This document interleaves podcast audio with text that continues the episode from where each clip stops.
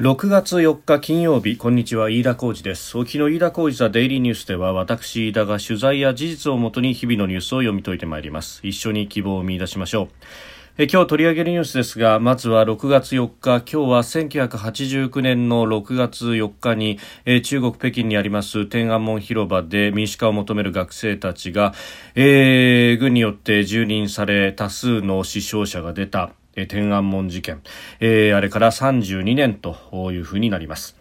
えー、それについて、それから、えー、2020年の出生率1.34であったということが、えー、今日厚生労働省が発表した2020年の人口動態統計によって分かりました。合計特殊出生率1.34となっております。5年連続の低下と、えー、なりました。えー、それからですね、あのそれにも絡みますけれども、えー、新たな産業政策について、えー、経済産業大臣の諮問機関であります産業構造審議会、えー、今日中長期的な産業政策のあり方を議論しまして、え大規模な財政支出の必要性について、え指摘をしたということで、まあ、方針の転換がこの後図られるのかというあたりが注目されるところであります。収録しておりますのが6月4日日本時間の夕方5時半を過ぎたところです。すでに東京の市場閉まっております。日経平均株価の終値昨日と比べ116円59銭安。28,941円52銭で取引を終えております。アメリカの長期金利上昇への警戒というところあるいは今日夜にですねアメリカは雇用統計が発表されるということで、まあ、それを前に、えー、持ち高調整の売りに押されるという場面もありました、まあ、前日の東京市場で2万9000円の大台に乗せていたということもありましたので、えーまあ、利益確定等々も含んで売りが出たというところであります。えー、さて今日6月4日、えー、六四天安門事件から、えー、32年となるわけであります。まあ、あのこの事件についてというものは、まあ、日本でも広く報道されて、おりますし、まあ、今日なんかはね、えー、テレビ、メディアあるいは、えー、新聞も含めて、えー、ここについて、まあ、32年が経ったということをさまざまな指揮者の方々のインタビューであるとかも含めて、えー、当時どんなことが起こっていたということの振り返りの記事というのも出てきております、え、民主化を求める学生らが武力で、鎮圧された多数の死傷者が出たということであります。まあ、もともとですね、この天安門広場に、え、学生たちが多く集まっていたというのは、え、当時ですね、あの、民主派、あるいは改革派の名乗っていたというか、改革派のまあ中心の人物であった、えー、雇用法氏、えー、この方の死を追悼する、学生らがまずは広場に集まってきたと。それが4月のことでありました。でそこから民主化を訴えるという運動に発展してきたということであります。で、えー、6月3日の夜から4日の朝にかけて軍が鎮圧に乗り出し多数の学生市民らが犠牲になったと、当局は死者319人と発表しておりますが実際はより多いと、当時第一報の報道では死者数千人というような報道もなされていたところも、日本のメディアでもありました。でこれにについてはあの中国当局はですね事件に関わる言動を厳しく規制しておりまして、えー、事件遺族で作る天安門の母、えー、5月末にサイト上で声明を発表しましたけれども、まあ、これも閲覧に制限がかかっております、えー、謝罪それから責任者の責任追及犠牲者リストの公表などを求めているということですがもはや中国本土国内では多くの若者が事件を知らないあるいは、えー、信じてもらえないと。いうことを信じていないということも、まあ、天安門の母あこの方々問題として指摘をしております。であの当局側は当時の運動は政治的な騒動であったと強調しそして中国の特色ある社会主義の道を我々は揺らぐことなく歩み続けるということを強調しております。あれから32年が経つというところで、まあ、その記憶が中国本土では語り継がれていないと。こうして海外で、えー、我々が語り継いでいくという責任も当然あるだろうというふうに思います。でまたあのその、まあ、語り継いでいく一つの拠点であった、え、香港、えー、これは1989年のこの天安門事件の際にはですね香港を挙げてさまざまなイベント支援活動というものが、え、行われておりました、えー、アリ氏のテレサ・テンさんもこのの活動のに、まあ、イベントにですね、えー、飛び入りで参加をし支援を訴えたというようなことが、えー、残っておりますし、えー、民主派今に至る民主派の活動家の方々が、えー、面々とこの行事というものを6月4日、えー、追悼行事を続けてきたんですけれども、えー、去年もコロナによってこの運動というものが下火になりそして今年も、えー、ほとんど警察からも許可が出ないと。ういうことになっております、えー、また六市記念館という、えー、当時の、まあ、報道ぶりであったりとかあるいは、えー、当時、えー、天安門広場で学生たちが作った民主の女神という、まあ、シンボルのようなですね、えー、このモニュメントのレプリカなどなどというところが展示してあるというあるいは、えー、犠牲となったあ学生さんたちの母などのインタビューの模様なども、えー、広く展示をしてあった記念館というところがあるんですけれどもこれが届け出がないということで人が集まるところは届け出をしなければいけないのに届け出がないじゃないかということで、えー、直前になって、えー、閉鎖されたりとかさまざまな圧力が強まっております、まあ、この六四記念館もですねもともとあったところ、まあ、あの香港の中心街のあたりから、えー、点々と移転を繰り返しているとまあ、あの雑居ビルの中で、えー、一角を借りてやるというような形をとっておりましたけれども、えー、なかなか契約の更新ができないだとかさまざまな妨害がある中で、えー、点々と場所を移しながら、えー、そして活動の日は絶やさずという形でやってきたんですけれども、えー、今回はあ当局から閉鎖命令が出てしまったということになっております、まあ、今後ですねこの活動がどうなっていくのか香港内でできるのかあるいは、えー、台湾等々に逃れる形になるのか。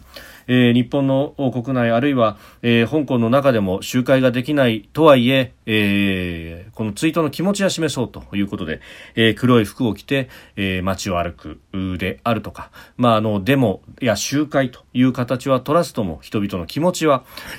発露できるだろうということでさまざ、まな活動が行われているようであります。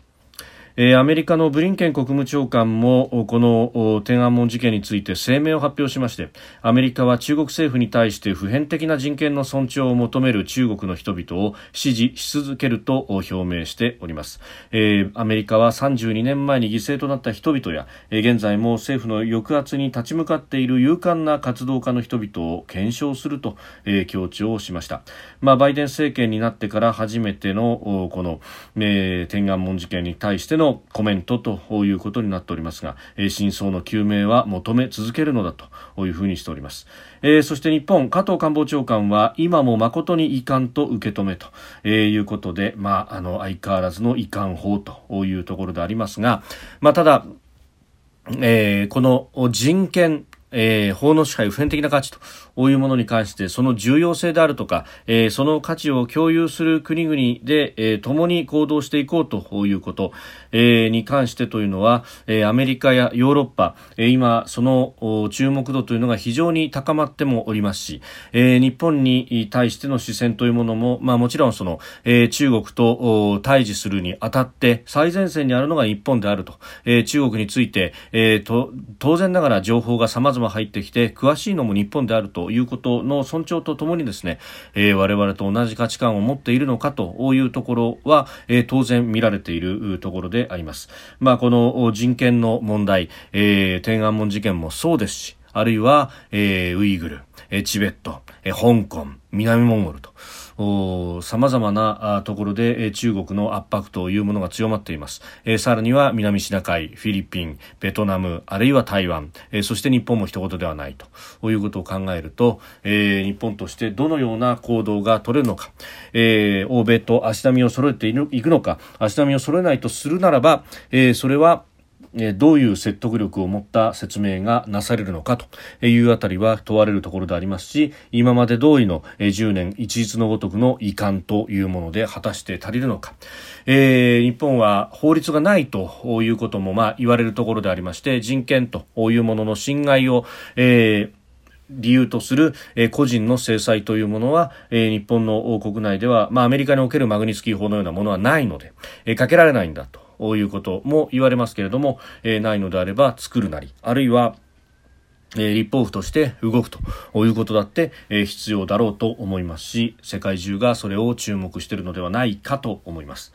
まあ、この対中国というところで、まあ、今日はその人道面で、えー、一つ進んだなと思うのがですね、あの昨日あるいは先週来、えー、アストラゼネカ社製のワクチンを、えー、台湾に送ろうじゃないかというような動き、えー、そして政府内では昨日の夕方の段階では6月中に、まあ、調整をするんだという話がありましたけれどもこれが、えー、夜から、えー、朝にかけて、えー、急転直下というか、まあ、あの確実にもう運べるということが分かった段階で表に出たというところですが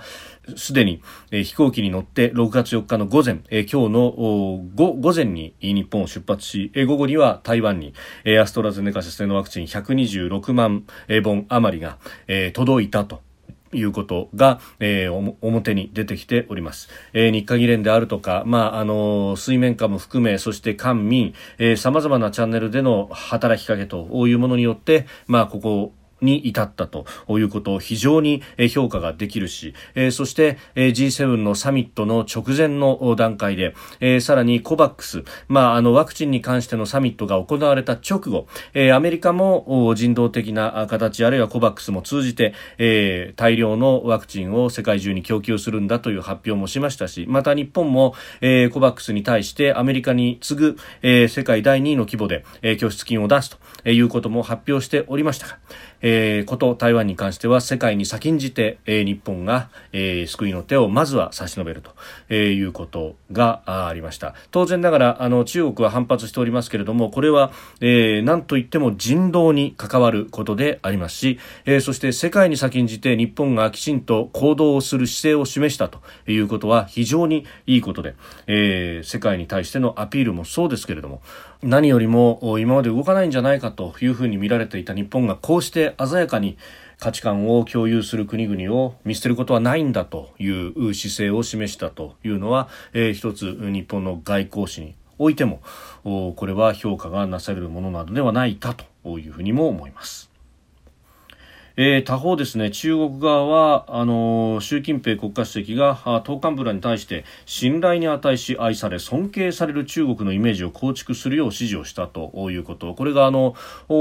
先月末にそういった指示があって、それが新華社が、えー、1日2日あたりに報じておりましたけれども、であるならばですね、この、えー、天安門事件に関してもきちんとした説明なり、あるいは責任者が誰であったか、犠牲者はどれぐらいであったかということも含めて説明するすべきであるし、えー、また他方新型コロナウイルスの発症、えー、武漢のその研究所から出たのか自然界から出たのかというところもですね、えー、きちっとデータにアクセスをした上で、えー、第三者機関に評価してもらう等々のですね、えー、公明正大なうん情報公開というものをしなくてはまさに、えー、信頼に値し愛され尊敬されるような国にはなれないんじゃないかと思いますが、えー、こと天安門事件に関しては、えー、環球時報、まあ、中国人民日報系の、まあ、機関紙の国際版のような、えー、新聞ですがここの編集長の、えー、公爵信と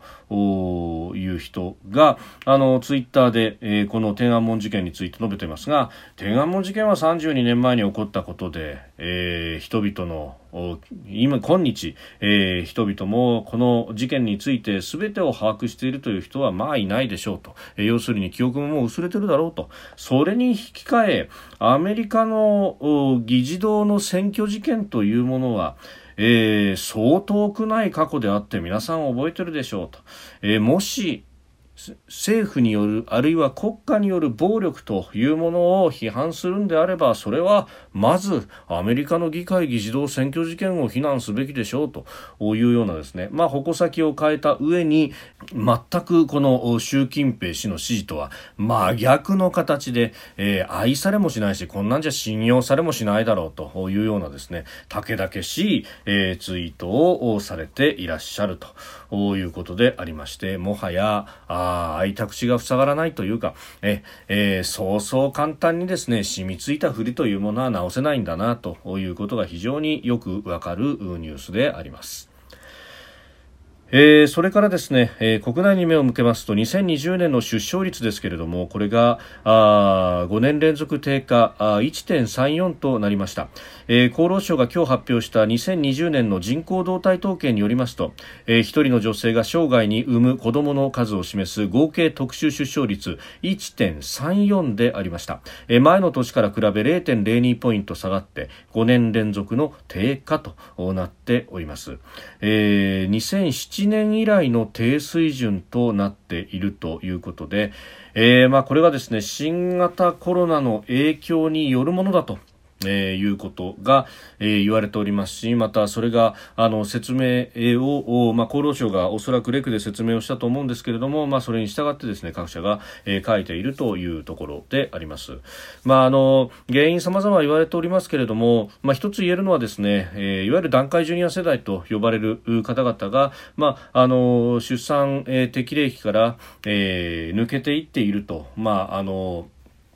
年齢を重ねているということがあります。で、あのー、これね、80年代、90年代に出生率が下がってきた時にも言われましたけれども、大丈夫、団塊ジュニア世代が、えー、適齢期になれば、あのー、出生率は回復すると言われていたんですが、えー、ところが、それが思うほど回復しませんでした。というのも、えー、この時に、まあ、あ長く厳しいデフレ、不況が訪れたと。いうこと。でそれによって、まあ、結婚や出産ということの、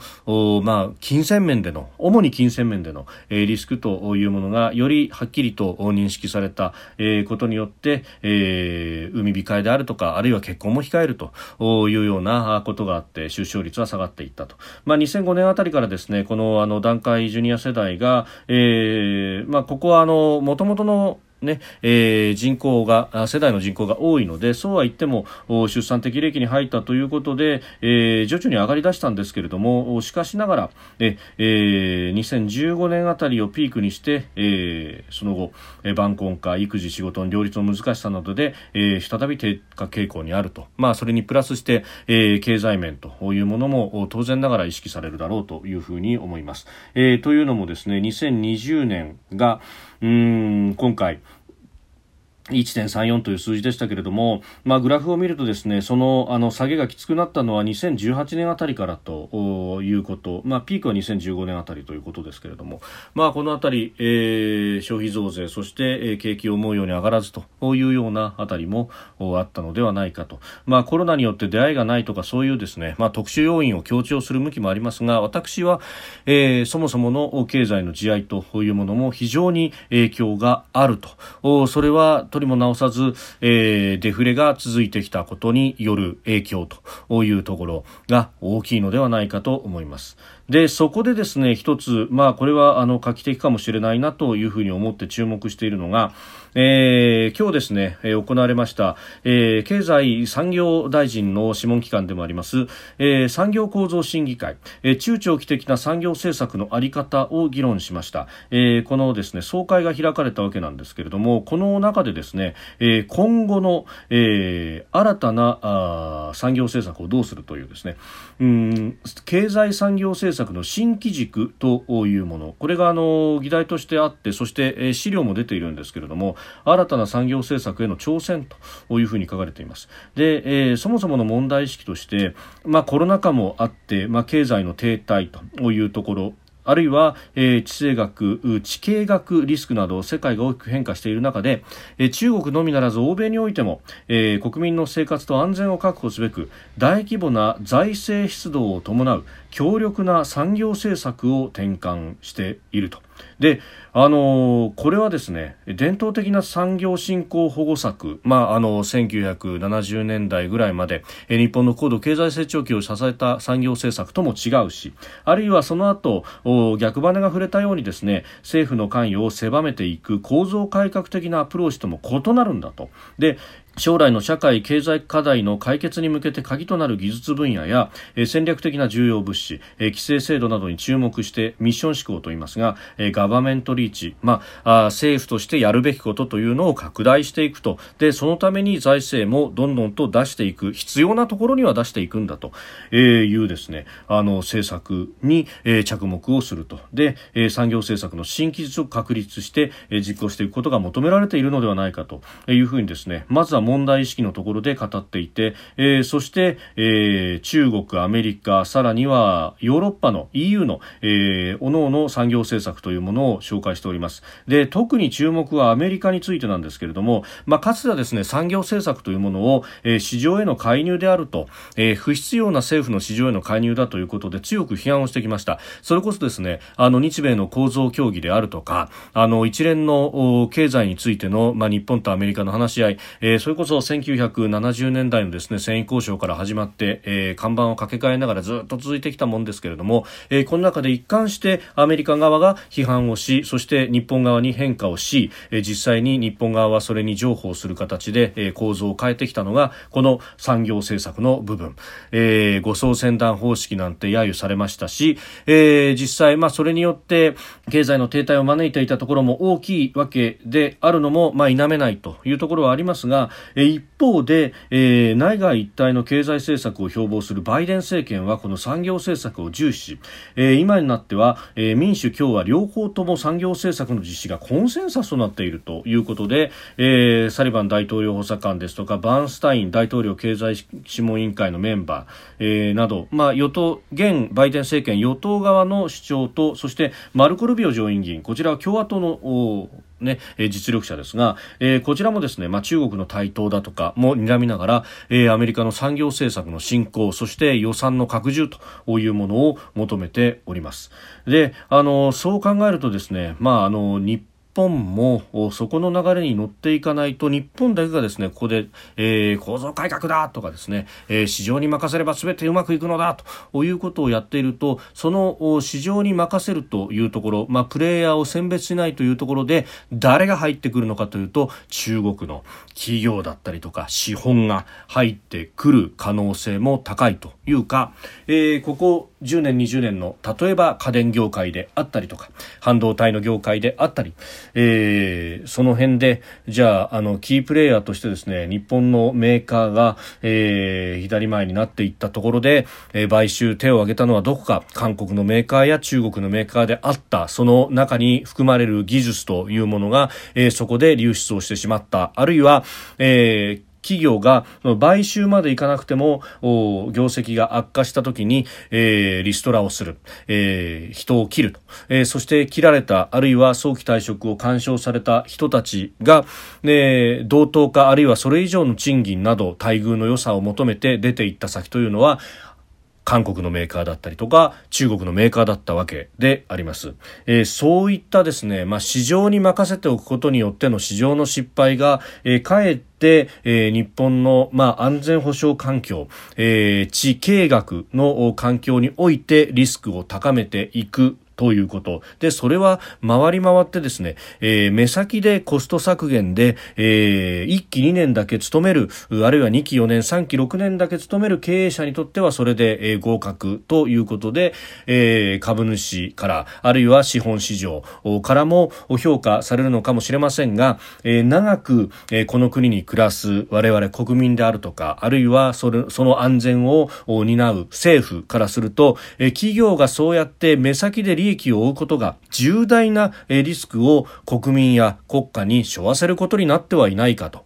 いうですね、えー、非常な危機感があるわけであります。で、そこで、えー、経済産業政策の新規軸と、えー、いうことでですね、ミクロ政策、ミクロ経済政策とマクロ経済政策の一体化、まあ、今までは供給サイドをどうするというのを伝統的な産業政策では、えー、ミクロ経済政策供給サイドを監主導でやっていたと。で、えー、一方で構造改革的アプローチというのはそのミクロ政策を民の側に任せておけば、まあ、うまくいくんであるということだったんですが今申し上げた通りそこには大きな失敗が潜んでいたそこで、えー、ミクロ政策の部分とマクロ政策、まあ、あの供給だけじゃなくって需要の方も、えー財政によっても喚起できるのではないかという新しいアプローチをやっていこうと。